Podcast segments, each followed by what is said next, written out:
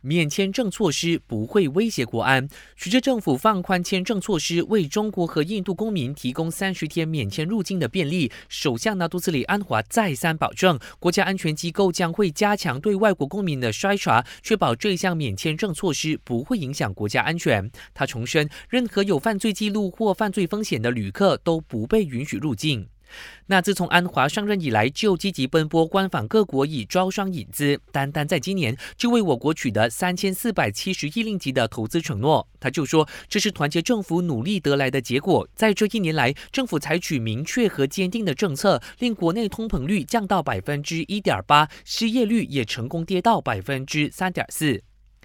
冰城建筑工地坍塌意外造成三名孟加拉籍劳工死亡，四人下落不明。正当搜救人员奋力在瓦砾底下搜索这四人时，警方证实这四名外劳因为没有工作准证，在事发后害怕被捉，就逃离现场。不过目前已经被逮捕归案，而搜救工作也告一段落。搜救团队确认工地现场已经没有人被埋。